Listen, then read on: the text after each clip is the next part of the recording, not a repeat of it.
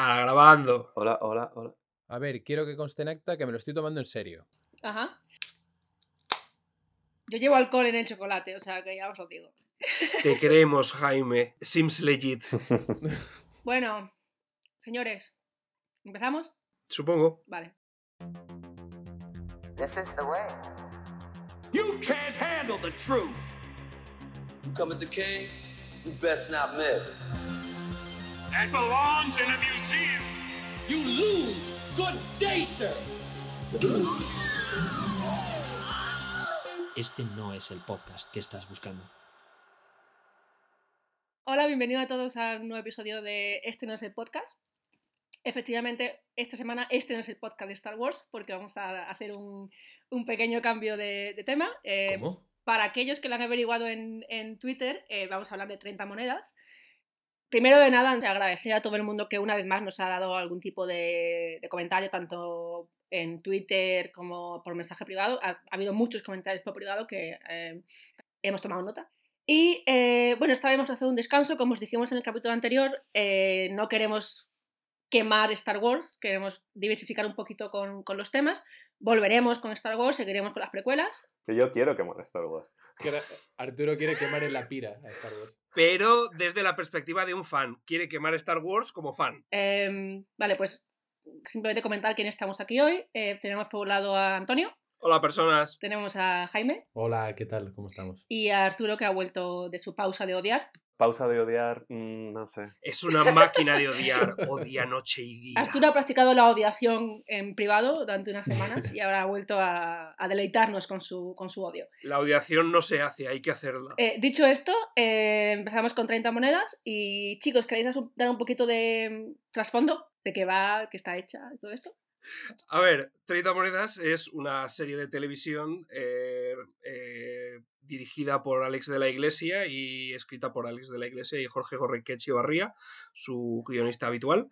Eh, la serie es una serie de terror religioso en la cual en un pequeño pueblecito de Segovia, en Pedraza, eh, se empiezan a ocurrir extraños sucesos sobrenaturales que pueden o no estar relacionados con la presencia del pueblo de una de las 30 monedas de plata por las que supuestamente Judas eh, vendió a Jesucristo y que por supuesto en una serie de este calibre pues tienen poderes maléficos eh, chungos sobrenaturales.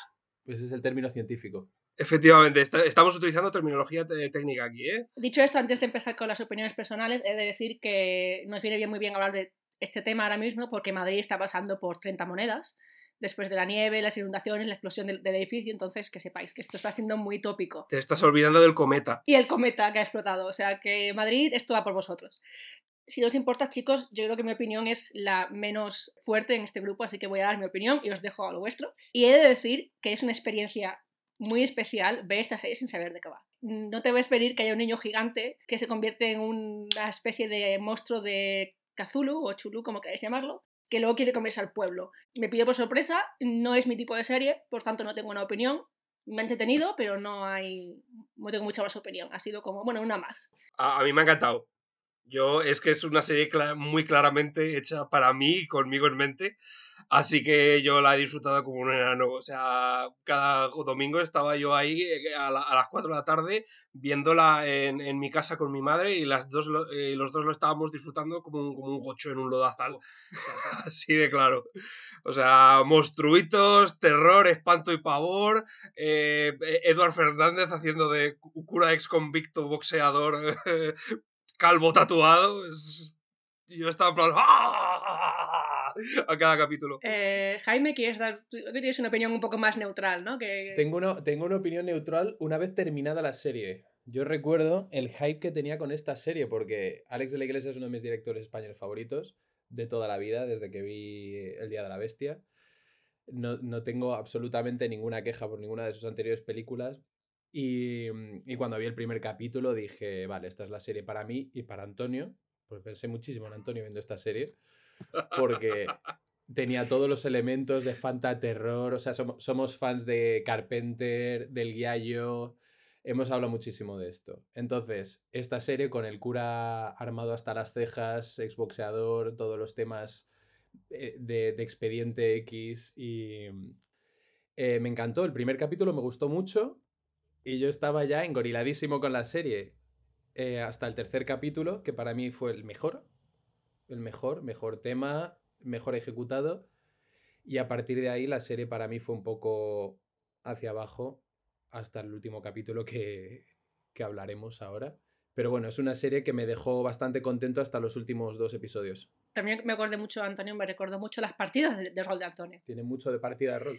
Y para acabar, no por eso menos importante, Arturo, que tiene la opinión. La opinión. Tengo muchos problemas con la serie en general. Mi opinión es que a mí s- se me hacía muy larga. Se hacía bola.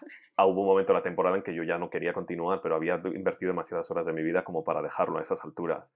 Cuando llega el capítulo 6 fue como, me veo los dos que quedan y por lo menos tengo una sensación de, de- de algo completo, pero creo que tienen cosas interesantes. O sea que tampoco es, esto es una de las peores cosas del universo. Y creo que en cierta medida también es un poco por la relación amor-odio que tengo con Alex de la Iglesia. O sea que tenemos un poco todas las opiniones. Tenemos la opinión de que le gusta y que no le gusta, y luego está Jaime, que está más neutral, y a mí que literalmente me da igual.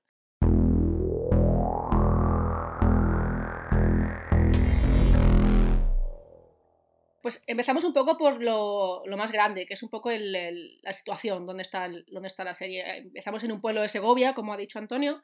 Em, ¿hasta, qué- ¿Hasta qué punto creéis que, es, que esto es creíble? O sea, ¿existe una, es- ¿puede existir un pueblo como este ahora en España en, 2020 en 2021? Totalmente. O sea, pero ya te digo, en, en ese aspecto yo creo que es el aspecto que menos crítica se le puede poner, porque es que yo mientras veía el- ese pueblo en la pantalla decía, en plan, tíos, es que es todos los pueblos de España, es, es el, el, el- el- el ideal platónico de un pueblo español. Sí, además con su, con su alcalde socialista. Es socialista porque a mí me parecía del PP. Paco, Paco es, un parti- es, es, un, es un político del Partido Socialista que en el- realmente, posiblemente, quizá fuera Ciudadanos. La cosa es que claramente Merche es una política del PP. O sea, es que básicamente tenemos ahí un matrimonio que tenemos a un político socialista casado con una política popular. Es como. Yo, en cuanto lo vi, dije es un pueblo del norte. Mira, yo te puedo decir, es el- la, una de las representaciones más fidedignas que he visto de un pueblo español en mi vida, que es, que es después de que el pueblo poseído eh, queme la, la- la clínica veterinaria de Elena, todo el mundo está fingiendo que no ocurre nada, que no ha pasado nada, que, y, pero al mismo tiempo todo el mundo sabe que, está- que ha ocurrido algo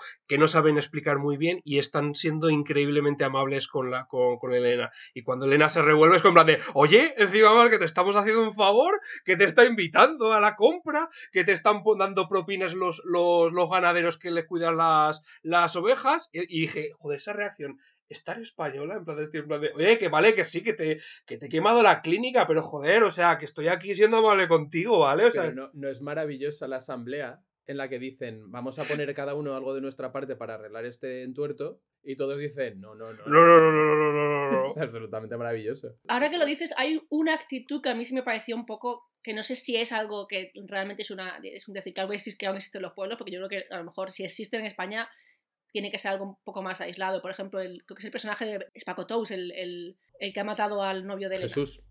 Jesús, ese. Que su hija está embarazada y él se pone como un cazurro y, la, y la- básicamente le quiere matar. A mí es la reacción que sí me, me parece un poco más exagerada, en el sentido de, vale que sea un pueblo, pero eso no quiere decir que sea, que sea el medievo. Yo entiendo lo que dice Antonio y sí que es cierto, pero sí que me pareció que como no dedica nada de tiempo a construir a ninguno de los personajes del pueblo más allá del prototipo, no termino de creerme el, el pueblo en sí, como la existencia del pueblo así, pero creo que es interesante porque, por ejemplo, tú Emma dices que eso no es un pueblo del sur. A mí me A mí tampoco me da la sensación de que sea un pueblo del norte. Ah, Haz un pueblo vasco. Si quieres hacer un pueblo vasco, no hay, ninguna, no hay realmente ningún motivo porque este pueblo tiene que estar en Segovia a nivel narrativo. A lo mejor hubiese preferido, a, a gusto personal, que se hubieran dedicado a darle una, un poco más de, de especificidad, en el sentido de hacerlo mucho más específico a una zona, en lugar de hacer la típica que pasa muchas veces con serie, que es como, es Madrid porque es central y podemos tener un poco de todo sin centrarnos Sí. mucho en nada. ¿sabes? Ya, bueno, pero podéis, puede ser sencillamente que no sea ni un pueblo vasco ni que sea un pueblo andaluz, sino que sea un pueblo castellano, también puede que ser. tiene una, es una zona cultural particular con sus... eh, He de aclarar que para un malagueño el norte es de Peñaspero para arriba. por eso. Yo creo que lo que está representando es una especie como de cómic, es como una obra de teatro. Es un, es un, es un pueblo estereotípico con personajes estereotípicos. El alcalde bueno al que todo el mundo acude, la mujer controladora, el, el garrulo de pueblo, el guardia civil. Las fuerzas vivas del pueblo que siguen siendo el alcalde, el cura y el, el sargento de la Guardia Civil. Parece Exactamente. maravilloso. Joder. Eh, hablando de personajes, eh, empezamos si queréis, por ejemplo, por Paco, que a mí, a mí, a mí el actor me, tengo que decir que me, me- me gusta mucho, me, me cae muy bien él, o sea, en redes sociales y todo esto, y aparte me gusta mucho lo, lo que le he dicho anteriormente, pero el personaje no sé por dónde pillarle, no sé si era un inútil o era de, de bueno a tonto, o sea, Paco está un poco allí, creo que un poco como para dar la perspectiva de la audiencia, en plan del estilo de qué harías tú si te metieras, si te acabaran metiendo en esa clase de berenjenal místico cósmico con monstruos arácnidos que persiguen para comerte la cara. Paco, Paco es un jugador de rol. El personaje protagonista de esta serie se supone que es Elena. El problema es que a ellos les Ujú. gusta más el personaje Vergara. Entonces, aunque el personaje protagonista es Elena, cuando llegas al último capítulo, Elena lo único que hace es dormir. Mi gran problema con el episodio 8. Y la acción pasa al personaje de Vergara, pero durante toda la serie se ha estado enfocado en, en- en Elena como personaje principal. De- llegas a tu último capítulo y al personaje que has estado usando muchas veces como personaje activo, de repente simplemente le pones a dormir. Sí, no, no. Porque has construido, has construido una, una narrativa alrededor de esta asociación y, lógicamente, Vergara tiene un pasado conectado con la asociación, la iglesia, vamos. Entonces necesitas que ese personaje sea el que toma, lo entiendo, pero claro, cuando llega un momento en que lo último, ¿qué es lo último que hace activo Elena? Es llevarla, volver a- con, la, con la moneda, realmente. A partir de ahí no hace nada más que una vez vuelva al pueblo, que yo recuerde. Sí, poco más. El personaje de Elena me, me gusta mucho porque además es, eh, es un contrapunto al personaje de Merche, que es un personaje completamente unidimensional, que solo está para fastidiar. Y es el personaje del, del villano femenino, que a mí me fastidia mucho porque es como, no puedes coger un personaje y hacer que sea solo la mujer que no, no deja de ponerle trabas al hombre. O sea, es una, una visión para mí muy anticuada a nivel de personaje femenino. Elena es el contrapunto. Elena es eh, un poco la heroína de la serie hasta que llega un punto que deja de serlo. En los últimos episodios. Pero sí que estoy un poco con Arturo. A mí, a mí al principio Elena me gustaba mucho, pero es que llega un momento que desaparece, es como no está. No estoy de acuerdo con lo de Merche. A mí personalmente el personaje de Berche no me parece ni remotamente tan unidimensional como tú lo pones. Estamos acostumbradas a la, tal vez a la mirada masculina, pero a mí yo mientras veía a Merche y a Paco, yo veía a un personaje que vale, que puede que, ser, puede que sea mm, algo desagradable porque estar junto a ella, porque es muy mandona y muy, impone mucho su voluntad, pero al mismo tiempo estoy viendo a una persona que tiene ambición, que tiene objetivos y que está intentando sacar adelante eh, el hotel, el matadero, el, su matrimonio con Paco. Y volviendo a lo de Paco, a mí Paco me parece un bobo de remate. Sí, sí, sí. O sea, bobo de remate porque mm, la principal característica de Paco es que es indeciso. Es que no sabe qué quiere, no sabe qué quiere hacer, no sabe qué quiere hacer con su vida, no sabe si quiere a Elena o no sabe si, si por la culpa se debería quedar con Merche. La, la cuestión es que a Merche yo la vi como También es cierto que yo soy muy, muy parcial porque yo adoro a Macarena Gómez y cada vez que veo a Macarena Gómez en pantalla estoy dispuesto automáticamente a ponerme de su lado. Pero yo muchas veces la, la veía y decía en plan de, tía, ¿por qué cojones sigues intentando hacer que funcione lo tuyo con Paco? Mándalo a tomar por el culo y vete a hacer tus cosas de em- em- empresaria fetén o lo que sea. Yo, estoy, de acuerdo, estoy de acuerdo con Antonio. me parece que es un personaje que tiene muchísimas más dimensiones que Elena, por ejemplo. O sea, Elena es el personaje bastante plano en el sentido... sí, cero. Merche tenía mucho, muchas más dimensiones. Es el único personaje que tiene algo propio que no sea directamente relacionado con la trama. No está llevada con la mejor mano. Porque Vergara, que es el otro personaje que me gusta, es un, proto- es un estereotipo bastante claro que funciona del cura sobrenat que sabe de lo sobrenatural y, y mezclado un poco. O sea, no, no tiene tres o cuatro dimensiones tampoco, precisamente. Emma, una cosa, me ha recordado tu crítica un poco al personaje de Skyler en Sí. Breaking Bad. Es que es por ahí por donde quiero tirar, que a ella se le pone todo el rato como la traba. Es siempre una traba. Exacto. Es un personaje que a lo mejor tiene más que sacarle, como lo que, lo que acaba de decir Antonio es un, un punto de vista muy interesante, el decir, una mujer, con- una mujer con ambiciones a la que siempre se le ve como un problema. Yo no lo veo porque es que al mismo tiempo yo veo a Paco y digo en plan de, joder, es un idiota y la serie está claramente intentando ponerlo como un idiota y yo no me fiaría mucho de la perspectiva de un idiota para seguir en la narrativa. Para de mí, serie yo, así, yo claro. creo que la serie está, está claramente del, del- del lado de querer que Paco acabe con Elena. Cuando Elena y Paco están juntos, los planos son mucho más de, de historia de amor, y cuando está con Merche son planos completamente antagónicos. Hay, hay alguno incluso de terror. Hay un momento en el que van a escapar de la, de la fábrica los dos y miran a un pasillo y está ella. Y suena como música de terror y es en plan como que no nos vea. Pero es que me recuerda muchísimo a Skyler en eso. Sí, sí, sí, es un poco, es un poco Skyler, sí. Recuerdo ver la serie con un amigo Breaking Bad y cada vez que ella decía, Walt, ¿qué cojones? estás, desapareces, vuelves con un ojo morado. ¿Qué cojones está pasando? Él decía, es que le pateaba la boca. Dice, mira la que pesada, es que está todo el rato gritando. Dices tú, es el personaje más real de toda la puta serie. Nos quiere privar de tener a un asesino rey de- del- negocio de las drogas. Hija de puta. Exacto. Pero eso es, por eso su es la hijo. manipula- es- eso es una manipulación del espectador en toda regla. Pero en el caso de Breaking Bad, en el caso de Breaking Bad llega, llega un momento en que dices, coño, claramente Walter es el malo, pero Paco en ningún momento te dicen que sea el malo. De hecho, Paco es el que está cometiendo adulterio, ten cuidado, ¿eh? No, yo, a ver, que yo sepa, adulterio supone, supone follar y yo Pero no tiene- tiene follar en ningún intenciones, momento.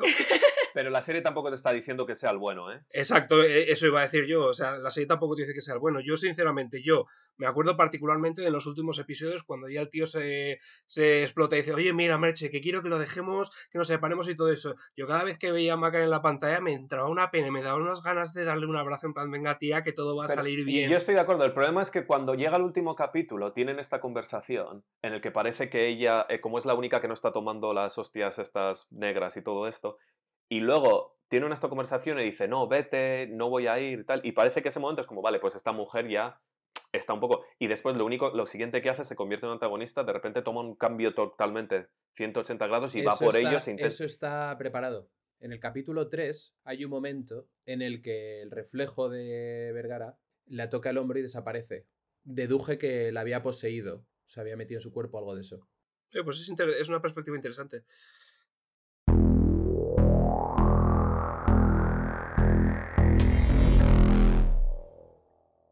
El que decíamos que, que al final de la serie toma un poquito del papel de héroe, que sería el personaje de Vergara, que es el cura, el cura sobrenatural y además que boxea, que es un poquito estereotipo de personaje de rol. Eh, para mí es personaje de rol, pero bueno, puede ser también Es un poco el enano, Eh, ¿no? En una sí, partida de es, un- es el, monje, el monje guerrero, ¿no? O sea, el, el que pega puñetazos. Eh, ¿Qué os parece el personaje de Vergara? ¿Cómo está llevado? A mí el personaje de Vergara me parece muy interesante. Cuando yo empecé a ver una serie, ya la serie está un poco tarde, en el sentido de que ya habían salido bastantes capítulos y, la empecé a ver por porque había mucha gente hablando al respecto, ¿no? entre ellos Antonio y Jaime. Cuando, antes de que empezaran a salir y empezaron a enseñar los primeros trailers y tal, yo una de las cosas que la que no tenía mucho interés fue por, por ver el personaje protagonista, es el cura, rapado, con barba, con tatuajes y haciendo boxeo. Y dije, vale, este ya sé que, ya sé lo que voy. Y sé que esto no es lo que me interesa a mí. Y una vez cuando empecé a ver la serie, lo que me sorprendió es que precisamente el personaje de Vergara no es ese prototipo en tanta medida. No sé si prototipo es la, la palabra adecuada, pero iba a ser un personaje distinto y me llevó una sorpresa y me interesó mucho más porque no iba a ser el bruto que, que pensaba que era. Y, y es una persona que da muchas más vueltas a la cabeza y creo que por eso lo más interesante para mí fue el capítulo 4, eh, que creo que es el capítulo 4, que es en el que hacen todo lo de los flashbacks, y te cuentan toda la historia cuando estuvo en Roma. Curiosamente, para mí, como alguien que el que no me interesa muchas veces los flashbacks, tengo problemas, es el capítulo más interesante porque creo que es el que te enseña mucho de cómo es el personaje, de por qué niega lo evidente durante tanto tiempo. Arturo, has dicho una cosa muy interesante con lo de cómo puede negar lo, evidente. O sea, como echa toda la carne en el asador en el primer capítulo, ¿cómo cojones puedes seguir negando lo evidente? O sea, habría a lo mejor espaciado un poco más esas revelaciones un par de capítulos. que durante los tres primeros capítulos tienes una, sensación de pasan cosas y luego todo pausa otra vez. Y casi es como que, no, como que no ha pasado nada porque nadie se lo está creyendo. O sea, todo el mundo es como, uy, pasa algo, pero... Y me parece interesante el hecho de que vamos a, los seres humanos tendemos a, a intentar justificar cosas.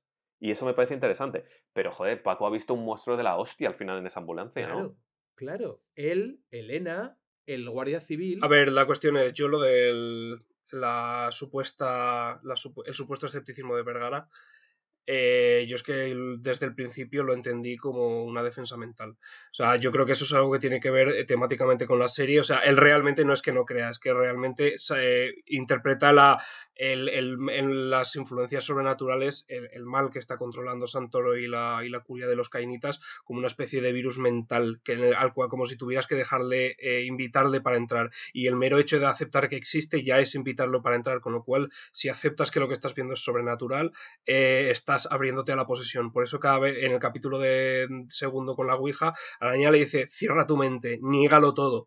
O sea, y eso igualmente le dice a Elena con el monstruo de arácnido, cierra tu mente, niégalo todo. O sea, la idea es que supuestamente el, esta influencia, eh, el, el- mero hecho de reconocer su existencia es a, invitarla a que, te, a que te afecte. Eso me recuerda dos cosas, eh, dos cosas al respecto. En la Biblia hay, historias de posesiones y todas pasan por dejar entrar al, al- al- que te posee. Os hablaba antes del, del, del capítulo 3, el del espejo, porque a mí ese capítulo es el que más me habló de Vergara. Es el que Vergara más o menos acepta que está pasando algo y se enfrenta a ello, que es al espejo, cuando se mete dentro del espejo y se está enfrentando a sí mismo realmente. Eh, pero lo hace él solo. Es la figura del mártir, supongo. O sea, a mí me dio la impresión de que, de que es un poco el héroe de lo quiero hacer todo yo solo. O sea, esto es mi problema, esto es eh, algo que en cierta manera ha causado él y lo quiere, lo quiere arreglar él. Entonces, para mí eso me dijo mucho de su personaje. A mí capítulo 3 me gustó mucho, me dijo mucho de Vergara.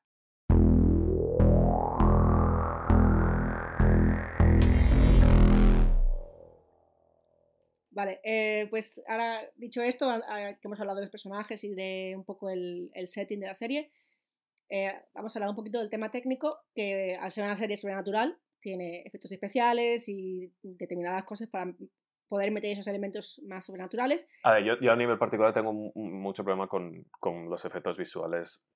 A mí viendo la serie, constantemente lo que me estaba dando la situación es ¿por qué te estás metiendo en estas cosas si no te llega el presupuesto para ello? Y, y- y creo que sufrió en cierta medida en el hecho este que le pasa a mucha gente. Alex de la Iglesia es una persona que tiene experiencias suficientes. O sea, que no, no lo hizo porque no, porque no fuera capaz de, de visualizar cuánto le iban a costar las cosas. Lo hizo claramente porque, porque tenía esa perspectiva. O sea, pero yo era la sensación de, a veces cuando la gente empieza a tener bastante dinero, intentan hacer mucho.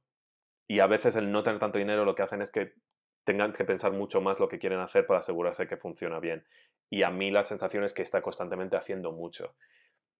Hay muchos efectos visuales que yo tengo muchos problemas porque cuando te, empiezan a enseñar monstruos basados en la cosa que van por las paredes y se nota que no tienen una textura que a mí me parecía que no tenía una textura eh, ciertamente realista, a mí no me da una sensación de peligro, me, me- me quita fuera del, de, la historia. Y, esta es una discusión que no es nueva y no es mía, ni, yo lo he dicho. O sea, cuando te metes en un CGI de este tipo, a mí no me funciona. Entonces, yo no tengo problema con que en sí mismo, con que eh, la calidad no sea una calidad de Marvel, pero tengo el problema de que no tengo sensación de peligro. Entonces, esas cosas entiendo en cierta medida, pero por ejemplo, a mí el que me cuesta muchísimo entender es la sangre digital, es la, es la que no entiendo. Dentro de las complejidades de, de- de los efectos visuales, y hay muchas complejidades, la sangre digital es más o menos sencilla. Y, y- cada vez que hay un- una sangre digital que es claramente digital, que es, una, que es un efecto de splash que han, que han puesto ahí que no y que posiblemente simplemente es que los artistas que hacen que están trabajando en ello tienen tantas cosas que hacer que no pueden dedicar mucho más tiempo a, a- a encajar las luz. Yo con eso tengo problemas. Es que, o sea, a pesar de que la, le dieron luz verde, HBO fue un poco rácana con respecto a presupuesto y a tiempo para esta serie, ¿vale? O sea, o sea, les dieron como una tercera parte tanto del tiempo como, de, como del dinero que se le suele dar a una serie de, esta, de estas características por parte de HBO. Vamos a ver, esta serie pedía eso. E- Era un poco el tema y, y la ambientación que necesitaba y un poco el, el estilo. Con el tema de la sangre práctica, tú tienes que ponerle unos dispositivos llenos de sangre, tienen que explotar en el momento justo. Luego tienes que resetear eso. Si quieres volver a hacer otra toma, tienes que cambiar la ropa, limpiarle y volver a hacerlo. Entonces es una con restricciones de tiempo y de presupuesto, eso es muy difícil. ¿Qué vas a hacer? Recorres a los splashes, splatters de, de After Effects de Andrew Kramer. Es que yo entiendo los problemas a nivel, a nivel logístico y a nivel de producción. Pero yo, por ejemplo, intentaría ver, intentar dejar a alguien darle un poco más de tiempo para que intente hacer una composición mejor de esa sangre. Yo, o sea, el, hablando, de, hablando de planos de sangre digital, estoy bastante seguro de que el plano, uno de los planos finales de cuando Vegara está en el suelo, cuando le ha metido a paliza a Angelo, estoy bastante seguro que eso tiene sangre digital en su cara y no se nota. Yo es lo que iba a decir, yo, yo, no tengo tanta idea técnica, pero por ejemplo estaba pensando en el mejor ejemplo de serie con sangre que es Aníbal. Aníbal está plagada de sangre y Brian Fuller no es alguien que haga una toma y ya está. Es Y en, toda eh, real. creo que tiene una mezcla, ¿eh? porque Brian Fuller hace muchas tomas. De hecho es famoso por hacer muchas tomas. Entonces yo creo que, que se puede hacer mejor, no sé. O sea, entiendo que tenía sangre real, pero también tendría, tendría su parte digital. No sé. A ver, o sea, entiendo tu punto de vista, Arturo, pero es que ah, al mismo tiempo, o sea, es, es una serie de un alto componente visual. Y bueno, es que estamos hablando también de Alex de la Iglesia, cuyo cine es un al- alto componente visual. Y a ver, yo no tengo mucho problema tampoco con eso, a pesar de que sí que noté que la sangre era digital, por supuesto, se nota bastante. Pero no tengo problema con eso. Yo creo que tengo problema más con el siguiente tema de efectos especiales que podemos hablar, que es la batalla contra Nyarlathotep. Ay, por favor, capítulo 8. Yo, es una cosa que yo entiendo que a él, como gran amante de, de la llamada de Cthulhu, de, de Lovecraft y todo eso, quisiera hacer. Pero, tío, como dice Arturo, si no tienes el presupuesto o el tiempo, no lo hagas. De verdad, porque esto, esto sí que es flagrante. Es Satán. Ay, por favor. Satán, Emma. sobre, sobre el- esa escena, yo estoy contigo. podemos tener una conversación si a nivel narrativo hace falta o no, porque tampoco aporta mucho narrativamente, aunque sí que tiene su función. No sé si fue algo que metieron tarde, si fue que no tuvieron mucho tiempo para hacerlo, porque yo ahí le veo un par de problemas, porque sí, lógicamente el presupuesto no les da en el, a los efectos visuales para llegar a un nivel que incluso en otros sitios de la serie tienen. Pero es que a, a nivel de realización creo que tiene muchos problemas y, y- y me da la sensación de que es una, una escena que no estuvo, ni hicieron storyboards, ni planificaron correctamente, simplemente llegaron al día de rodaje y dijeron vamos a hacer este plano, este plano, este plano. Tiene muchísimos zoom digitales, tiene muchísimos movimientos digitales, tiene flare, flare metidos por todos lados para taparte lo Es que máximo el posible último los capítulo planos. tiene muchos flares. ¿Qué son El flares? último capítulo tiene muchos flares. Flares, flares Pregunta es para el, el público, ¿qué son muchísimos. flares? Fla- flares es el, el efecto cuando, cuando tú apuntas la, la cámara directamente, la- la- el objetivo, lo empujas directamente a un, a un foco de a luz. un foco de luz, te crea un efecto que se llama un, un flare, que es Como un de efecto, halo. sí, como un aro, te da como un efecto vale, vale. que te tapa cierta parte de la pantalla. ¿right? Y eso Vale. eh, es muy, en, en cine, es muy co- conocido el caso de JJ Abrams. JJ Abrams mete planos, o sea, mete, apunta la cámara. Se aseguraba, en, cuando estaba Star Trek, se aseguraba de, diseñar la cama- las, el, escenario de la nave para tener focos que pudieran directamente apuntar a la cámara durante los planos y además le metía digitales en- encima también.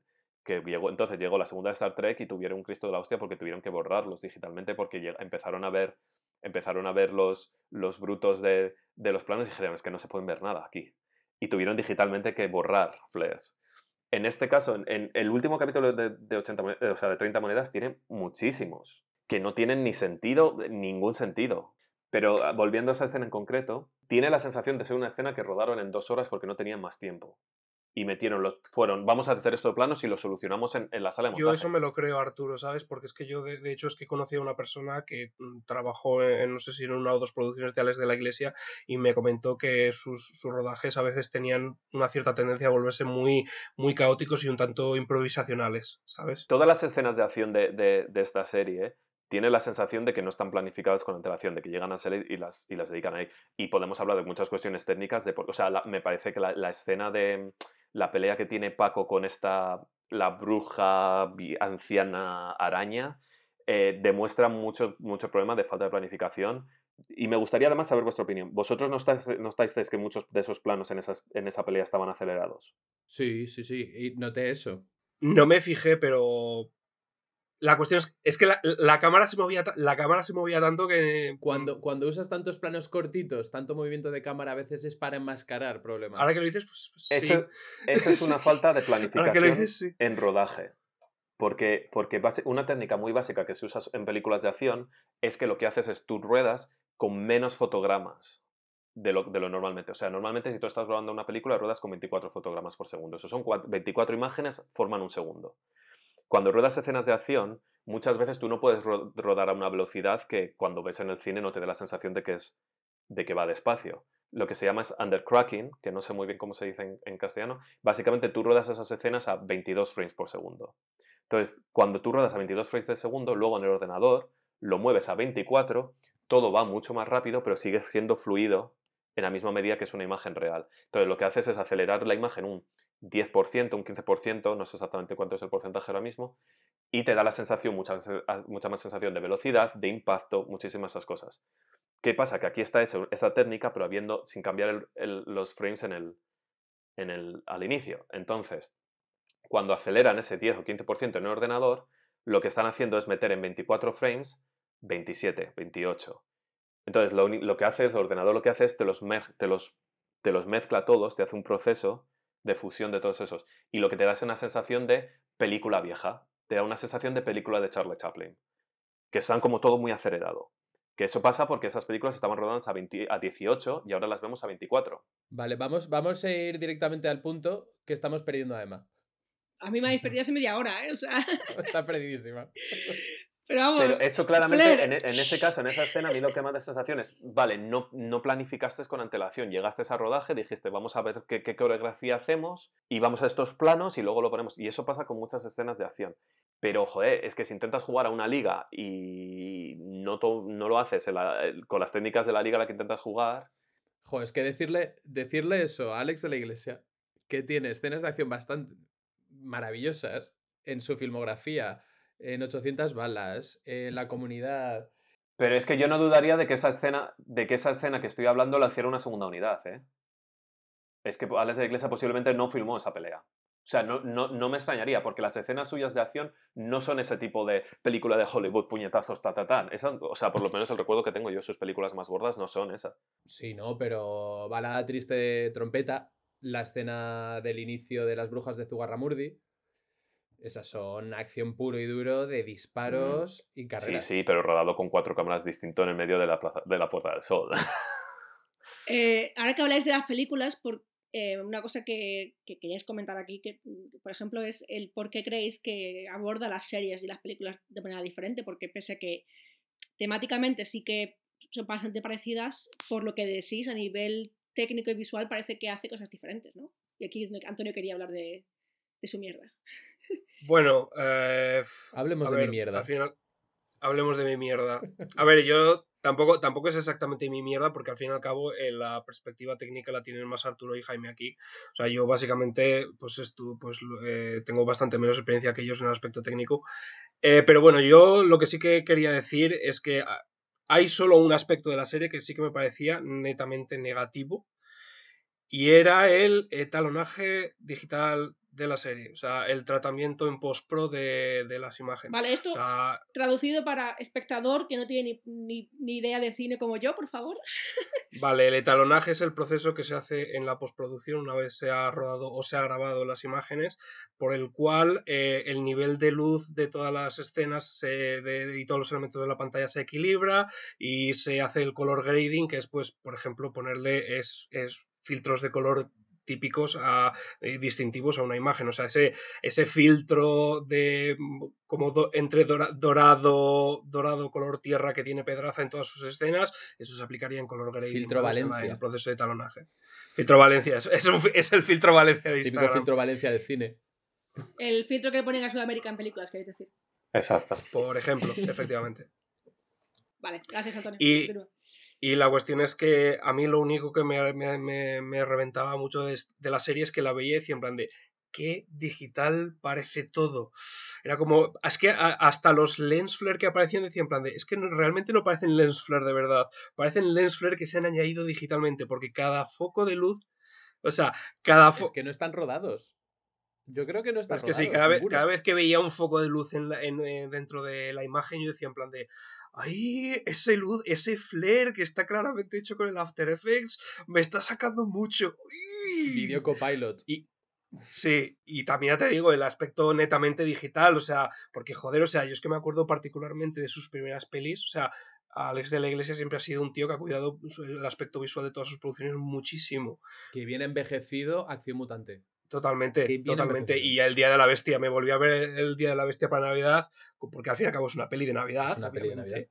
Claro, como Jungla de Cristal. Están ahí. Y yo la veía y decía en plan de, joder, qué bien ha envejecido esta peli, 25 años que tiene, y qué bien se ve. O sea, ese Madrid que parece mm, el, el- el- Los Ángeles de Blade Runner, tío. Yo decía, qué bien se ve. Y esto hecho con cuatro duros en el 95. Tío, y la, y la España de Acción Mutante de hace 30 años, que parece salido de una película de Carpenter. Sí, sí, o sea, de Rescate en Nueva York. me encanta porque es básicamente mezclar eh, el, el- el mundo de 2000 AD y el juez Dredd con todos los estereotipos cañís. Es glorioso. Y funciona como un tiro. Los policías de acción mutantes son que son jueces, no me jodas. Eso es que solo falta que salga uno diciendo yo soy la ley.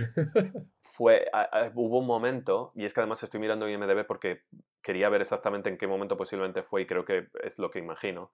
Cuando hizo Plutón Verbenero, tuvo que usar digital para hacer televisión. Y creo que, Sí. y, y si no estoy de y si no estoy equivocado, a partir de ese punto se cambió a, digital en la tele, a, a cine también. Sí, Y desde mi punto de vista, yo creo que desde ese momento se nota muchísimo que el nivel de la, de la cinematografía de, de sus películas baja y, y se nota... eh, Balada triste de, de- trompeta hace mucho que no la veo. Porque, y ni falta que me hace.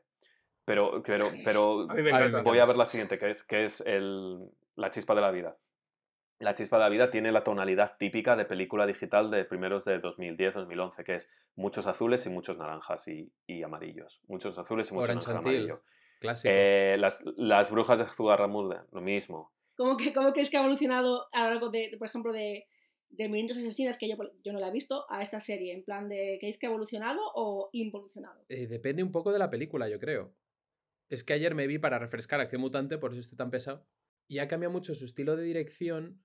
Tú ves la película, son planos largos, son, son paneos a lo mejor, con un estilo muy a lo Jean-Pierre Jeunet, película y cine europeo de los 80-90, con una paleta de colores muy, mu- muy marcada.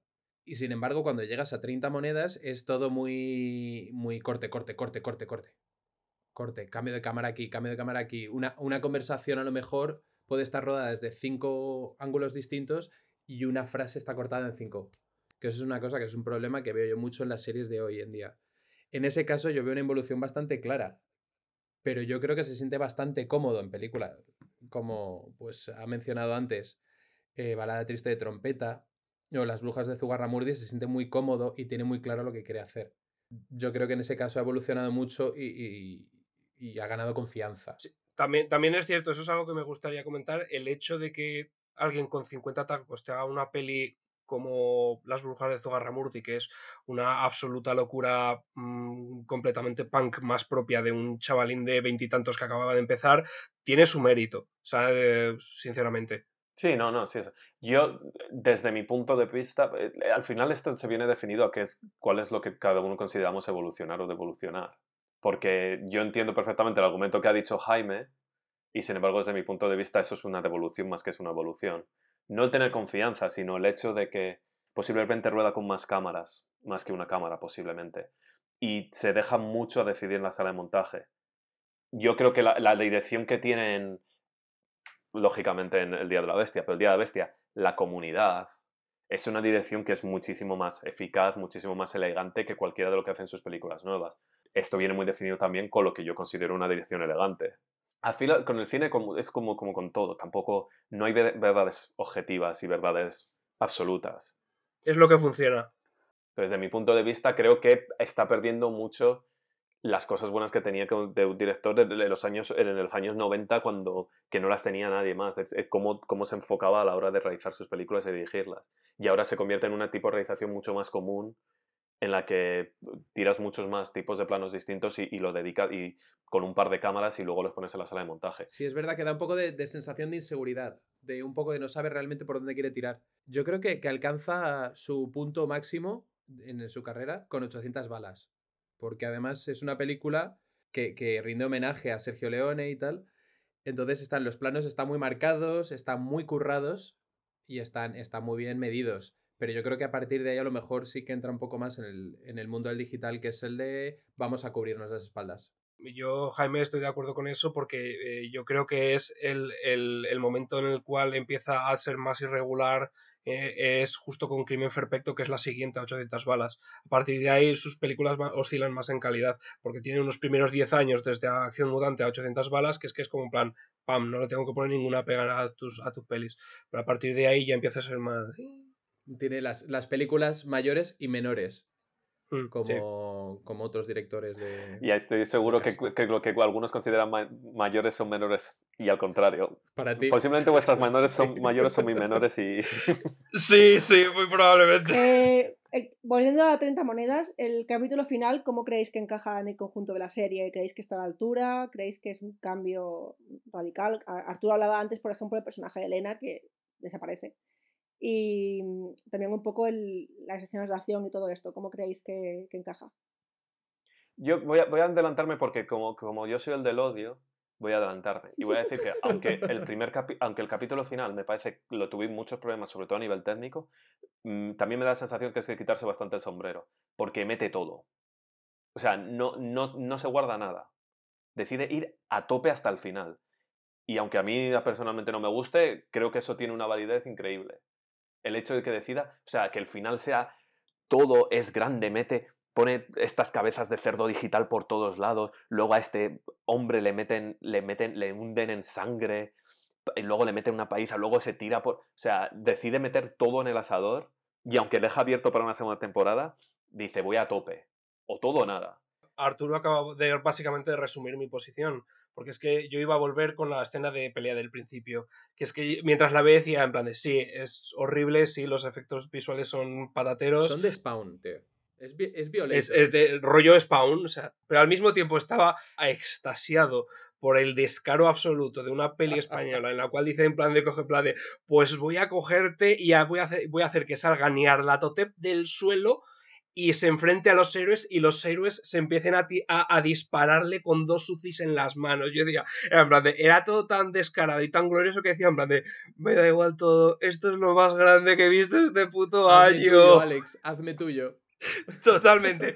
Y, y es exactamente eso igual. Luego el capítulo continúa y dice en plan de, pues ahora vamos a hacer un ritual que vamos a colgar a Eduardo Fernández del techo y lo vamos a dirigir como si fuese un dron que en realidad es una paloma Y boca mágica. arriba, que a mí lo Y que me vamos- es que le ponían boca arriba en lugar de boca abajo, que a mí es lo que más Sí. me fascinó de ese, de ese ritual. Y luego todo el clímax va a ser en, en el castillo de Pedraza que lo vamos a empapuzar de sangre y de cabezas de corderos.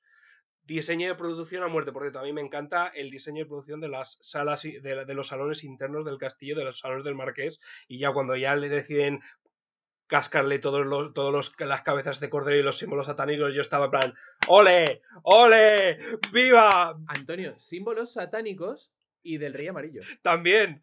Que es- cuando, cuando Jesús se suicida sale el, el signo amarillo. Una de las grandes enfermedades de las series de, este, de, de esta época, de esta nueva época de efervescencia audiovisual, es el capítulo final y el cliffhanger. Como, vamos, tiramos toda la carne en el asador, pero todo tiene que quedar abierto.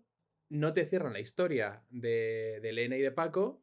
eh, se pasa Elena los últimos tres cuartos de hora de, de capítulo eh, inconsciente, pero no pasa nada, porque va a segunda temporada. Y pasa constantemente. Padre Vergara llega ahí y le dicen, has sido muy importante para esto, has sido el elegido, eh, gracias por estar aquí, ahora te mato, los últimos 15 minutos de capítulo vas a estar muerto. Y así continuamente, continuamente. Entonces, todo lo que han estado construyendo durante siete episodios no vale nada, en realidad. O sea, lo único que ha servido ha sido para crear una villana en Merche. eh, Manolo Solo, el padre, no me acuerdo cómo se llama, se cae por el balcón, se caen las monedas, Pues Es que el caerse con el balcón, a mí me dio. O sea, se- están muertos los dos. Sí, yo entendí que habían muerto los dos. Pero la caída del balcón me dio una caída de- me, me dio impresión de ser una caída del balcón de la que te Sí, puedes sí, sobrevivir no, va a sobrevivir seguro. No van a matar al padre Vergara. Pero la cosa es, se, se caen las monedas Claro que sí. y tú ves, vale, como son los cainitas, son los malos, la avaricia, la tal, pues todos cogen la moneda y se empiezan a matar entre ellos. Que me parece que le falta ahí un poco de garra. Podrían haberse terminado destrozando, destripando entre ellos, una cosa así. Pero me parece todo como muy, pues ya está. Pues ya está. Se han caído las monedas, ya está. Se ha acabado esta trama. ¿Sabes? Vamos a pasar a buscar el arca de la alianza o la cruz de Cristo. yo creo que van a seguir con las monedas. Pero las monedas. Ah, porque ella coge una. Merche coge una. Sí, ella coge una y bueno, y ahora se han, se han vuelto a desperdigar. Pero la cuestión es que, pues eso, las monedas siguen existiendo, yo qué sé. Pero yo creo que no puedes seguir con eso. Las monedas que fueron por lo que Hitler mató a todos los, a todos los judíos que mató. Mira, no, no hacemos un capítulo sin mencionar a Hitler. Ey, que lo ¿verdad, mencionan eh? ellos, ¿eh? Eh, lo dice la Hombre, a ver. No es nuestra Es que- Voy además a, esos otros- voy a- es- Es otra cosa típica del género, en la que en, en cualquier medida, si tienes algo malo a este nivel, siempre Hitler es porque lo estaba buscando, o porque lo tenía, Obviamente. o porque quería... Es que es lo que digo siempre, los nazis son los malos perfectos, sirven para lo mismo para un roto que para un descosido. Casi parecen creados por la ficción, ¿verdad que sí? Eh, Totalmente. Son, son unos malos tan malos que parecen, que parecen inventados. Yo estoy esperando una película de, en el antiguo Egipto en el que de repente un, un faraón se quite el sombrero y sea Hitler o algo. Nazis. Bueno, a ver, pero a ver, en, en las pelis del antiguo Egipto siempre van acerca de Moisés y la, el éxodo de los judíos. Así que básicamente los egipcios se hacen de nazis. Una vez más volvemos a los nazis. joder. Perdón, es que lo- porque como, como, como he sido muy negativo de los efectos visuales, sí que quiero asegurarme de que, de que se menciona que el trabajo de los deepfakes que han hecho aquí me parecen muy innovadores y me parecen de un gran nivel y son muy interesantes. Arturo, te paro ahí. ¿Qué es un deepfake? Luke Skywalker en el Mandalorian. No, deepfakes básicamente es, deepfake es el, un- una inteligencia artificial coge un, un muchísimo número de imágenes y basadas en ellas crea una nueva imagen en que tiene... Entonces, por ejemplo, ¿cuáles son? Se ve mucho en internet ahora típicamente en el que cogen la película del, re- del resplandor, una escena, pero la- cambian la cara de Jack Nicholson y, Jack Nicholson y ponen la cara de Jim Carrey, etc. Eso es una tecnología de deepfake, es una tecnología que es muy nueva y que está avanzando mucho. En este caso creo que es muy interesante porque dedicaron muchísimo tiempo a, a desarrollar y, a, y obtener imágenes y crear para el capítulo en el que se vuelven en los años 90, creo que es, para hacer rejuvenecer a, a Eduard Fernández y a, a Manuel Soto. Manuel Soto es su nombre, ¿verdad? Manolo Soto.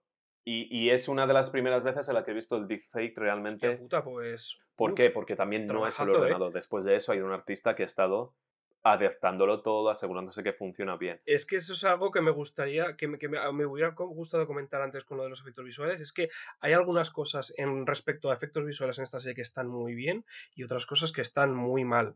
¿Vale? O sea, porque por, por un ejemplo, es que yo me, me he visto los, la primera mitad de la serie, me la he vuelto a rever para tenerla un poco más fresca y me di cuenta de un detalle que me dejó bastante loco, que en el capítulo de la Ouija, el- el- la, la niña cuando se, se corta, se corta la, la mejilla y se queda abierta, cuando, eh, ya no solo que sea digital, es que en los planos en los cuales ella sale de perfil y está hablando, se ves cómo le han retirado digitalmente la carne de la, de, de- de- la boca para que parezca que realmente está abierta la mejilla. Y yo dije, en plan de. Y además que son cosas que es parpadeas y no te das cuenta, que son décimas de segundo. Y yo lo decía en plan de, joder, qué pedazo de atención al detalle. Hay un artículo, eh, esto se habló de Twitter porque esta persona hizo un hilo hablando del respecto en Twitter y luego en Shataka, es así como se pronuncia, shataka.com, tiene un artículo que podemos poner en, en el podcast en la, descripción porque es, eh, basa en el Twitter y hace una entrevista con, con el hombre que lo lleva, que es Alejandro Pérez Blanco, que hace muchos de los deepfakes que hay en el intermedio. Lo que más, más me fascinó, que es lo que estoy impresionado increíblemente, es que para el personaje de Manolo Solo, Manolo Solo no tiene muchas imágenes suyas de joven, porque fue ya con bastante edad que, que- empezó a dar a conocer y, empezó a actuar más. Y la mayor parte de las, de las fotos que tiene son con gafas y su personaje de joven no tiene gafas. Entonces, para usar el deepfake, cogieron a Julián Geni- Genison, que es otra persona completamente distinta, otro actor distinto, que tiene unas facciones similares, y reconstruyeron a, Manuel, a Manolo Solo de joven basándose en otra persona completamente distinta. Sí, la verdad es que sí, porque yo, es que te digo, es que ni me había dado cuenta así de claro, yo pensaba que era maquillaje. Porque eh, hubo mucha gente que participó a nivel de, de creación de, de efectos visuales y no dudo de la capacidad de ninguno de ellos. Claro, claro, no, no, no. Vamos a ver, es como las películas de Marvel. Es problemas de tiempo y de dinero. Que no se ofenda ningún artista visual aquí, por favor. O de decisiones ejecutivas. O de decisiones Yo en. Marvel la achaco más a de decisiones ejecutivas, la verdad, pero bueno. Porque los ejecutivos de las empresas son Hitler.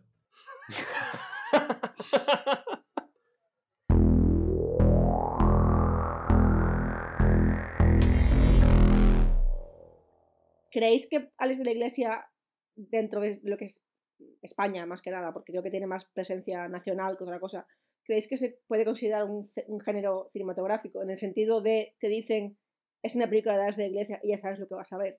Sí, Yo totalmente. creo que Alex de la Iglesia es un género en sí mismo. Es peli de Les de la iglesia, ya sabes lo que vas a ver. Seguramente sea una película sobre una enemistad entre dos personajes que va escalando, escalando hasta que se intenta matar entre ellos. O una película sobre un personaje monomaníaco que está obsesionado con un aspecto en concreto y, y- y lleva esa obsesión hasta su autodestrucción. Arturo. Eh, no tengo nada que añadir. vale. Por ejemplo, que os contaba antes de que yo la fui a ver sin saber nada. Si hubiera sabido que sabes de iglesia, a lo mejor me hubiera esperado algo. No, o sea, es un género en sí mismo. Lógicamente no, no, no viene de la nada, no es nada que haya inventado nuevo. Tiene, tiene mucha herencia de- a, a- a muchas cuestiones de, de películas y de, y, de, y de literatura. Pero vamos, ahora mismo está ya definido bastante en...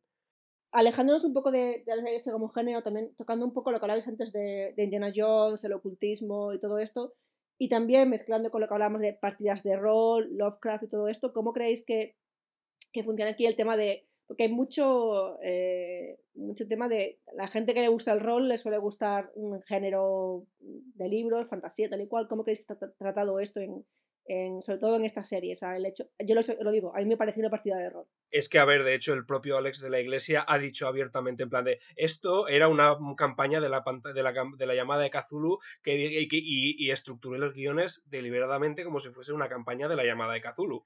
Es un, es director de juego, escritor y jugador de rol, confeso, desde hace décadas. Hace mucho tiempo leí una aventura suya de la llamada de Cthulhu que no era ni remotamente la primera y tengo que decir que era una aventura bastante buena y también en un, en un tono muy parecido al 30 monedas, con un pueblo lleno de personajes eh, estrambóticos y Es extravagantes. que creo que lleva años trabajando en esta idea. Lleva con esta idea mucho tiempo. Desde esa perspectiva tiene muchísimo más sentido para mí todo. Todo lo de los personajes, la, todo, toda la, la serie. Claro, cada personaje es un, es un personaje de una partida de rol. Es un personaje no es jugador, Mm. es un NPC. Y también como toma muchos elementos de otras películas anteriores y literatura.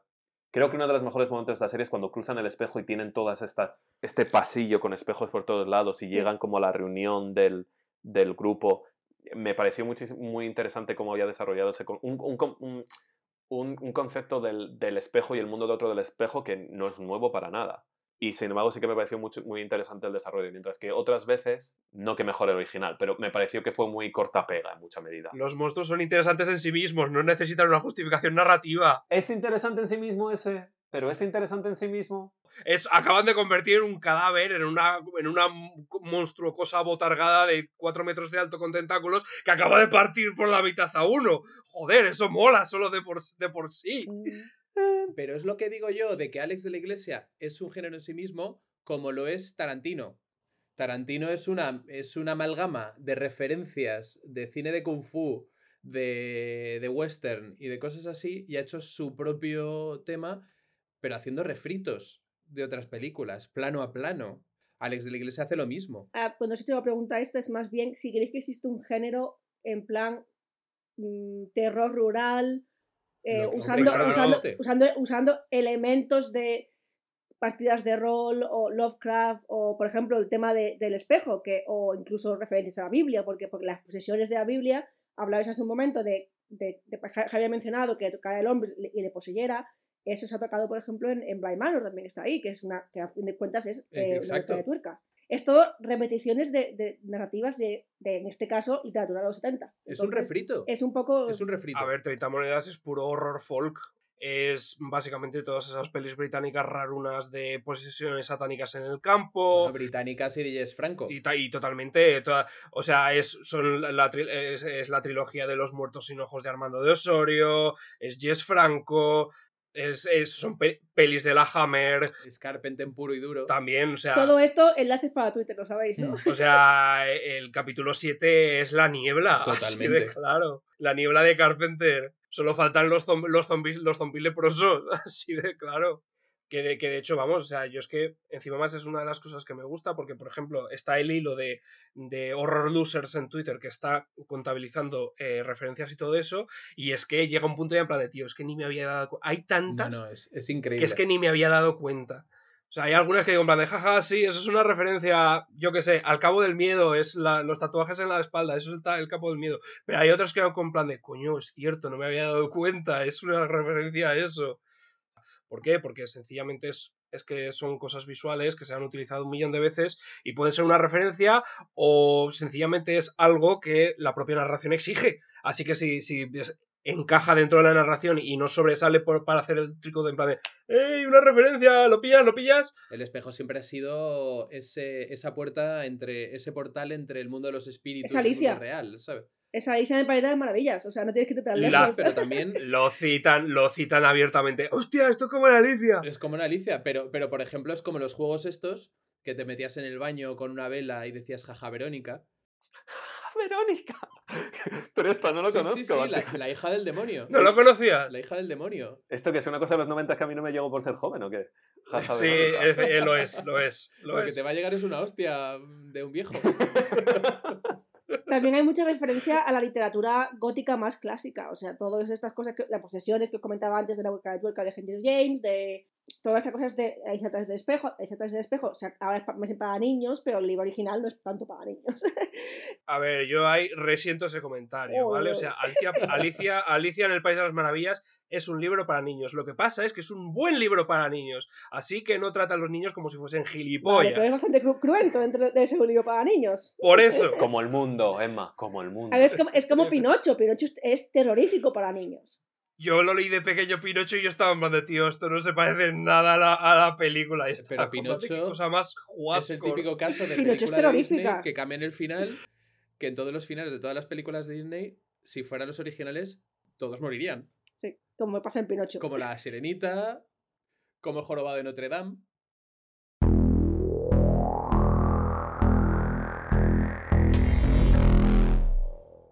El- la televisión española ya sabemos todos que ha tenido series que la han petado, o sea, han cambiado mucho lo que es el panorama televisivo español de los 90 a ahora. Por ejemplo, el Ministerio del Tiempo es un ejemplo muy claro de algo bastante novedoso. Mm, ¿Cómo creéis que encaja esta serie dentro del ecosistema eh, televisivo español? Yo tengo que confesar que estoy bastante desconectada. Pues a ver, ahora mismo, gracias a la aparición de la pues de Movistar Plus y gracias a plataformas como Netflix, HBO, A3 Player y todo eso, ha habido, ha habido un, un cambio muy grande en las series. Normalmente las series antes eran comedias de situación, eh, en una comisaría de policía, en una redacción de periodistas, en una familia española media.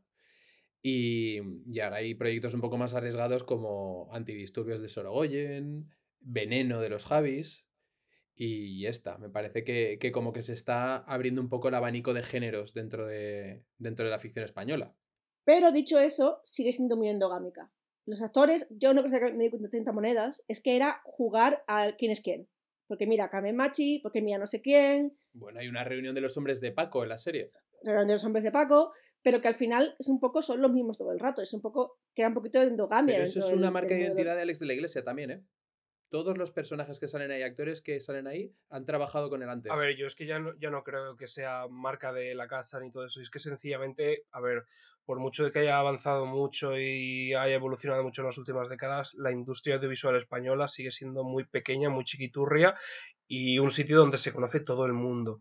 No tenemos potencia audiovisual. O sea, tenemos pot- potencia en el sentido de en plan de, de como sitio donde otra gente viene a hacer cosas porque hay buenas localizaciones y las cosas son más o menos baratas para hacer mm, para proyección internacional ahora empezamos a tener un poquito pero nunca hemos tenido proyección internacional en el audiovisual al menos en cuestión en nivel de series y de y de películas es, es cuestionable Los hombres de Paco es muy famosa en China. Y Los Serranos. ¿Ah, sí? en Serbia. Sí, los Hostia, no hombres lo de. Paco tiene.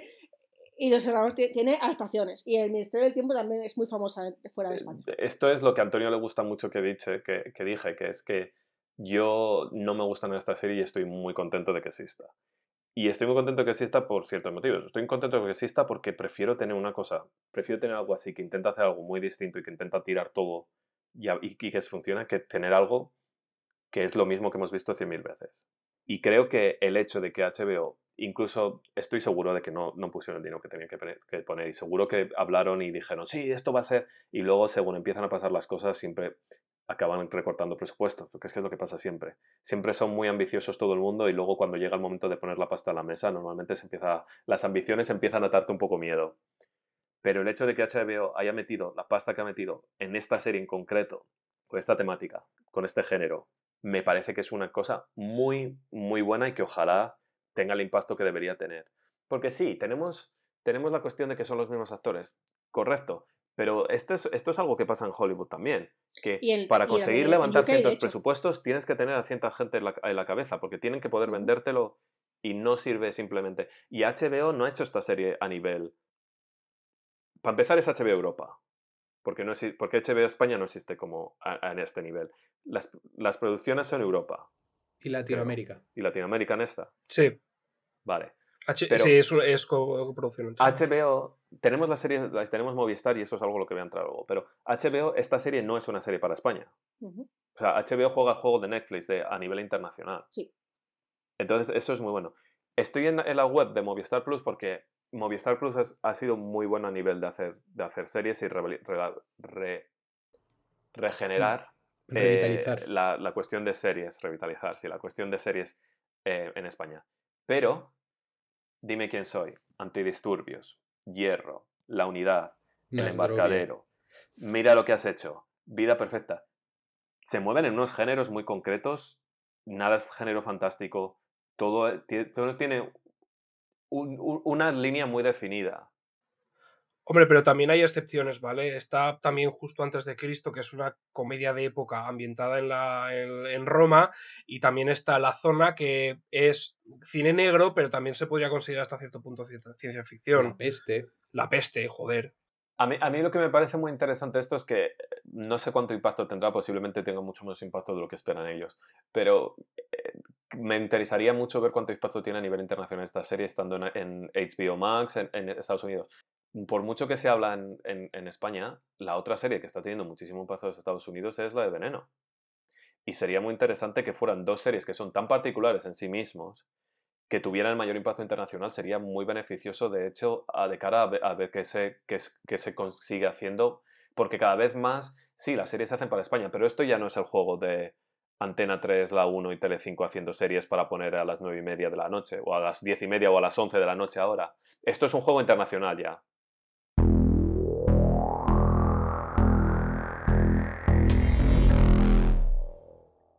Ya para, como, como último punto, ¿queréis hablar un poco más, volviendo a 30 monedas, que hemos hecho aquí un, un Kit Kat de, y por cierto este chiste es para gente de 30 años. Eh, Bueno, Arturo lo entiende y es más joven. Arturo es una alma, una alma vieja. Kit Kat, que es un Kit Kat. Es, es- es un club, es un club de Berlín. Sí, sí, Sí. sí, todo de Berlín. ¿Queréis hablar un poquito más de, de lo que es 30 monedas a nivel temático? Por ejemplo, 30 monedas al, al final toca mucho del- de, la religión, por ejemplo. Que sí que toca una cosa de la religión que está para mí un poco mamada, que es el tema de los evangelios no legales, que Judas Apócrifos. estaba apócrifo, gra- gracias que Judas estaba más o menos eh, compinchado con Jesús para tra- traicionarle todo esto que siempre que por ejemplo en un medio visual se, se habla de Judas y Jesús siempre se habla de lo mismo. Cuando hay muchísimo contenido en los, en los evangelios apócrifos para hablar. Y, y luego un poco también cómo se habla de la religión en ningún momento se le intenta perdonar. Eso es lo que a mí me da mi punto de vista. La religión es mala y punto Esa, esa es la conclusión del episodio. La religión es mala y punto. Esa es la conclusión de la historia del mundo. Sí. Bueno, ¿qué pensáis de todo esto? A El nivel temático. ¿cómo, ¿cómo veis la serie? La cuestión es que, volviendo un poco a uno de los aspectos que discutíamos antes en cuestión de evolución de, de Alex de la Iglesia, yo creo que esto es, un, es muy interesante comparar temáticamente esta serie con su obra más famosa que es El Día de la Bestia, en el cual también un tema de uno, parte de unos temas muy similares, pero la aproximación es muy diferente, porque por una parte el Día de la Bestia está tratado todo en plan de una manera muy ambigua, en plan de no sabes si realmente el diablo está ahí, está riéndose de este, de este cura que es Alex Angulo y está jugando con él, o sencillamente son eh, enajenaciones de una mente enferma. En cambio, aquí crea, queda un poco más abierta, ab- abiertamente explícito el hecho de que Dios existe, el demonio existe, hay fuerzas sobrenaturales que están afectando en este mundo y que están luchando por las almas de los hombres. Así que, pero al mismo tiempo es una serie que me parece que tal vez pueda ser pro religiosa pero anticlerical. Es muy, muy, muy, muy anticlerical esta serie. Es casi, eh, casi bla- blasfemamente anticlerical. A ver, o sea, hasta un cierto punto es un- una religiosidad moderna muy, muy extendida, que es el hecho en plan de, sí, bueno, yo creo en que existe algo, pero no creo en la religión organizada ni en las instituciones. Así en la representación de Dios en la tierra. sí. Pero aquí es un. Creo que existe algo, no, creo que existe todo. O sea, existe Cthulhu, existe Dios y existen dioses paganos de. Vamos, de los romanos. Es increíble. Una encuesta que voy a poner en, en Twitter es cómo se pronuncia Cthulhu, porque tenemos Cthulhu, Cuchulu, Tatulu, Cthulhu, Cthulhu. Eh, Se, pro- se pronuncia Cthulhu. No sepáis. Pero, pero sí, y yo. Una, cosa que se ha dicho mucho en Twitter es que a lo mejor esta serie y El Día de la Bestia comparte, comparten universo, que es una especie como de universo expandido. Yo, yo, yo estoy de acuerdo con lo que dice Antonio. Yo es que el- el- es cierto que tiene el punto de vista que no le gusta la institución del Papa de Roma y, y la clérigo y todo eso. Desde el inicio se admi- se- es todo, es como, sí, sí, sí, no se duda nada, es como, hay objetos con poderes, eh, hay un Dios existe, el diablo existe, em, hay, hay, hay como cultos extraños, los, los curas pueden hacer magia de una forma muy... pueden hacer rituales mágicos Bueno, y, y, y dicen todo que se los Reyes Magos enseñaron magia a Jesucristo. Es que, es que esa es la cosa, porque es que al mismo tiempo, pues eso, primero eh, dejan caer en plan de, mm, igual Jesús en realidad no era el Hijo de Dios, sino sencillamente un mago muy bueno. ¿Vale? Porque es que la cuestión es que en esta serie, más o menos, la existencia del demonio queda probada de una manera casi flagrante, o sea, indiscutible. En cambio, la presencia de Dios Mm, ya no es tan clara. Pero una cosa, una ¿Vale? cosa implica la otra. La, la- la- existencia No- del no mal implica la existencia no del bien.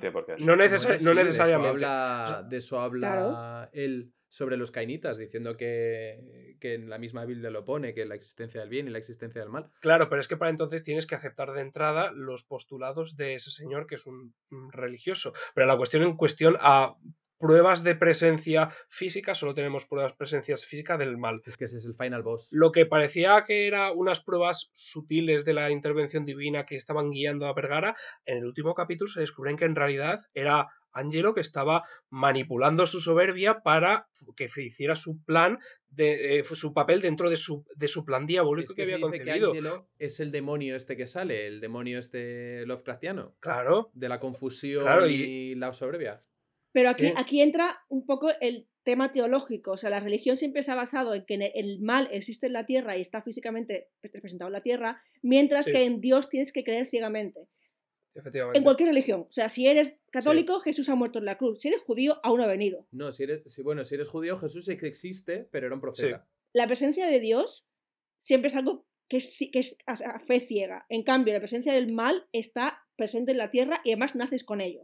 Por tanto, entra, entra del- dentro del rollo de- del, del discurso religioso. Sí, pero eh, la cuestión es que la serie te pide aceptar ciertas cosas simplemente porque te las dice, las aceptas. Es lo que dice Antonio. O sea, hay representación de objetos con, derivados con, con las, las monedas y todo esto, ¿no? Pero no hay ninguna representación de los otros objetos sagrados que dicen que son del bien. Usan la sangre al final, esa sangre que está en la iglesia, pero la usa como para un ritual extraño con una paloma. No tiene un poder como el de las 30 monedas. Entonces, la serie te dice, porque existe el mal, asume que la historia es cierta. Porque esta es. parte de la historia de los cainistas es cierta, asume que el otro es. Sí. No deja lugar a dudas en, en nada, no te deja, y, y sí que es un poco, uh, pues yo lo acepto, digo, vale, pues esto es lo que estamos jugando, pero no es mi favorito. Ya, yo es que creo que como, como he estudiado demasiada religión, para mí fue como. Tuvo, tuvo sentido en el sentido de. Dios se crea en contraposición de. Entonces, y, y además tienes que hacer un esfuerzo para creer en ello. Por tanto, la, la serie encaja en esa narrativa, para mí. Pero sí que entiendo lo que quieres decir, que realmente lo que lo único que confirma la serie es existe el diablo. No existe otra. Efectivamente. Porque la cosa, es que la cosa es que esto, esto también entronca un poco con lo que habla, de lo que hablan en el episodio 3, que es el único episodio en el cual extiende un poco dentro de la filosofía detrás de la serie, que gira en torno al problema de la teodicia y todo eso. Y creo que debería haber incidido un poco más. Es el hecho de que eh, la visión de los de los cainitas de, eh, de la secta de los cainitas es una visión que es eminentemente gnóstica dentro del cristianismo y es en la cual según la cual es una deriva eh, para el que no lo sepa es una derivación el gnosticismo es un- una derivación del neoplatonismo de la, de la antigüedad en la cual se- según la cual hay dos formas de Dios, en la cual está el Dios real, que es un Dios ideal que existe fuera de- del mundo material, que es eh, el, el- el Dios, y luego está eh, el, el mundo material, que es un mundo imperfecto, está construido por una figura que se llama el demiurgo, que está para atrapar eh, a, las- a la- a las- a los seres humanos, a, la chispa de divinidad que tienen los seres humanos, que es la alma. Esto me entronca a una de las, de las, creo que es la pelis más infravaloradas de toda la filmografía española de los 90, que es Memorias del Ángel Caído, que es una peli de terror buenísima, que no, no me, no- jamás me cansaré de recomendarla, en la cual también se presenta una, una posición teológica muy similar, por, por la cual Dios es el Señor del cielo y el diablo es el dueño de la tierra. El diablo es una representación de lo material y por lo tanto el diablo es el Señor de la tierra. El mal, el, el- el- el- mundo físico, el mundo material es el mal, porque está atrapando tu alma, que es la chispa de divinidad, y la está alejando de Dios. En este aspecto, esta serie, esta serie juega mucho con, con ese, con ese concepto, por así decirlo, teológico-filosófico, porque al fin y al cabo es lo que dicen, o sea, el, el- todo el problema filosófico de la serie gira en torno a la teodicia, en plan de, si Dios es todopoderoso, ¿por qué, es- por qué tolera la existencia del mal? Y dice en plan de, bueno, pues porque forma parte de su plan, porque si no le da la, la libertad de elegir al hombre entre el bien y el mal, el hombre no es libre. El libre albedrío. Efectivamente. Pero entonces, y, y lo que dice la, la la continuación de la, eh, la línea filosófica de los caritas, entonces eso quiere decir que si haces el mal, estás haciendo, estás siguiendo los designios de Dios igual, con lo cual el, eh, el, el- el bien es el, el mal y el mal es el bien y todo es lo mismo y no hay diferencia. Creo que realmente lo más interesante de esto es un camino que posiblemente no sea por el que vayan a tomar, pero que en, realmente, si tú quisieras llevarlo por otro lado, nada te dice que todo esto que hemos visto, que n- el diablo, el, el diablo existe, pero no es el diablo, es una entidad malífica con poderes. Y no hay nada que te diga que toda la construcción religiosa alrededor no es simplemente una narrativa que ellos quieren o que estas entidades quieren mantener. Por lo cual, no hay nada que te diga que realmente la religión en sí mismo se sabe que hay un, un ente malífico. Eso no significa que tenga que haber un ente bueno, ni significa que sea la, conce- la concepción de, de la iglesia ni del cristianismo y nada así. Eso lo haría muy interesante si quisieran ir ahí. No creo que Totalmente. fuera, pero...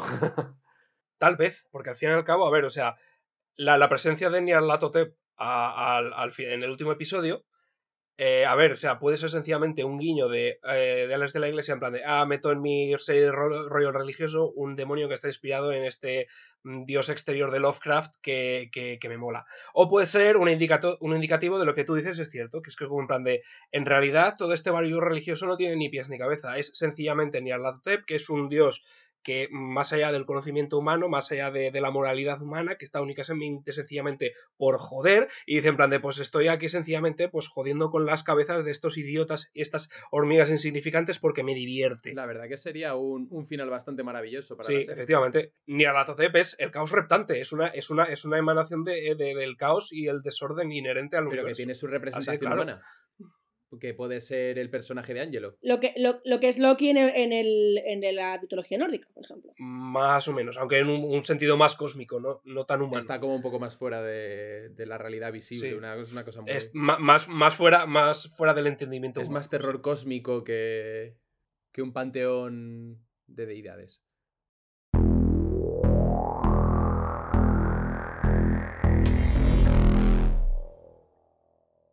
Vamos a dejarlo aquí después que nos hayamos puesto muy profundos, con una serie que no tiene tanta profundidad para, para, para mi entendimiento. Uf, tiene muchas capas. Bueno, ¿y tú qué sabes? Es como una cebolla. O sea, 30 monedas es como los ogros. Eso. O como las cebollas. Volvemos, volvemos a, a recordaros que tenemos un Twitter que se llama Este no es podcast. Gracias, Jaime. También tenemos ahora un Instagram que se llama Jaime. Este no es podcast. Uy. este no es podcast. Podéis seguirnos, podéis eh, mencionarnos cosas. De, ha habido alguna gente que ha hecho, nos ha propuesto algunas series que, que- que podemos hacer o incluso venirse de invitados. No os cortéis, podéis decir lo que queráis, eh, no, no tenemos ningún problema. ¿Puedo meter hasta cinco personas más en mi casa? Eh, ¿Queréis eh, dejar vuestros tweets otra vez? Bueno, yo soy Hash Moody. El mío es Atlas barra baja jarreta. Yo soy AM barra baja Antonín. No le sigáis, no, no le gusta a la gente. Y, y yo soy... Y, a- y bien que hace, la gente da asco. Cada vez que alguien siga a Arturo morirá un gatito. Y yo soy Firu, eh, Firuflies. Os recuerdo que, que yo escribo mucho en inglés, pero bueno, me podéis seguir cuando queráis. Y nada, que nos, nos hagáis sugerencias para lo que queráis. La- el próximo capítulo seguramente volveremos a Star Wars, a no ser que surja algo. Y nada, muchas gracias por, por oírnos. Eh, esperemos que esto haya sido interesante y que si no habéis visto 30 monedas, que os hemos hecho spoiler de toda la serie. Hemos la hemos destripado, desde luego. Sí, eh, igual esto deberíamos haberlo dicho al principio del capítulo. Adiós. Adiós. Adiós.